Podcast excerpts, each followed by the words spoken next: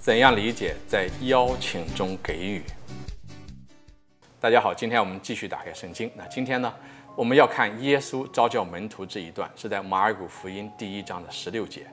圣经里面这样讲说：耶稣沿着加里勒亚海行走时，看见西满和西满的兄弟安德勒在海里撒网，他们原是渔夫。耶稣向他们说：“来跟随我，我要使你们成为渔人的渔夫。”那我们在这里看，首先耶稣的召教，耶稣的召教是一份邀请，是一份邀请。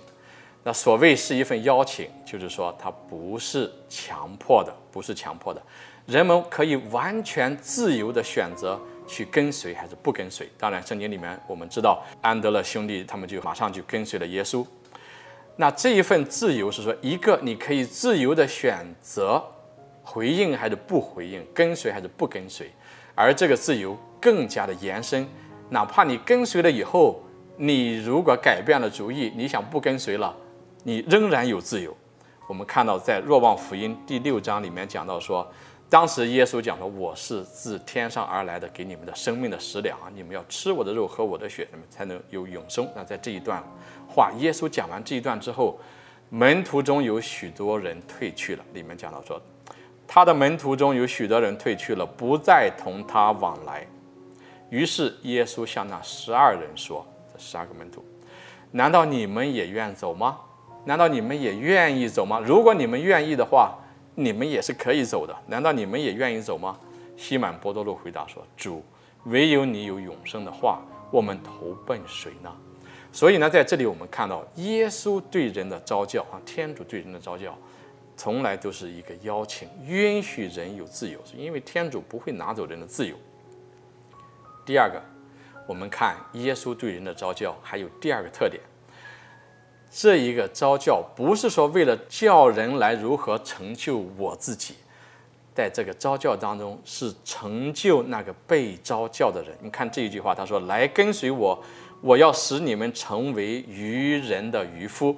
前面特别讲到他们是渔夫，打鱼的人，但是你们要成为渔人的渔夫，要成为能够给人传播福音、告诉人如何获得生命的这样的，作为一个耶稣的门徒，作为天主的仆人，是一个非常尊贵的事情。所以，那些被召教的人。是成就了他们，所以在这里我们看耶稣的召教是成就被召教的人，这一个过程是一个给予，是耶稣给予被召教的人，而不是向他们索取什么。在这里我们学到，从耶稣召教门徒的这一件事情上，我们可以学到什么呢？作为跟随耶稣的人，我们知道天主所给予人的最好的礼物，最好的礼物，永恒的生命。永恒的生命，在人的生命当中所能够得到的最高的礼物，但是即便如此，天主也不愿意损害人的自由，而是以邀请的方式，我给你一份礼物，但是我以邀请的方式让你接受。所以呢，作为基督徒来讲，是可以生活的非常的有自由、有尊严。那作为跟随耶稣的人，首先是拒绝暴力，也不使用强迫的手段去强迫人。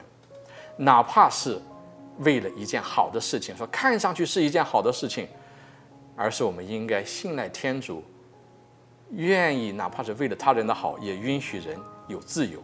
我们给人所做的是什么呢？首先是一份邀请啊，是一份好的事情，但是我们给予的时候是一份邀请啊，不强求。第二个，我们知道，当我们把好的东西要给别人的时候，是给予。而没有其他的想法，是为了索取，所以我们在这里看到，耶稣召教门徒是邀请，是给予，在我们与其他人的相处当中，做一个跟随耶稣的人的时候，我们也是邀请和给予，而不是强迫和索取。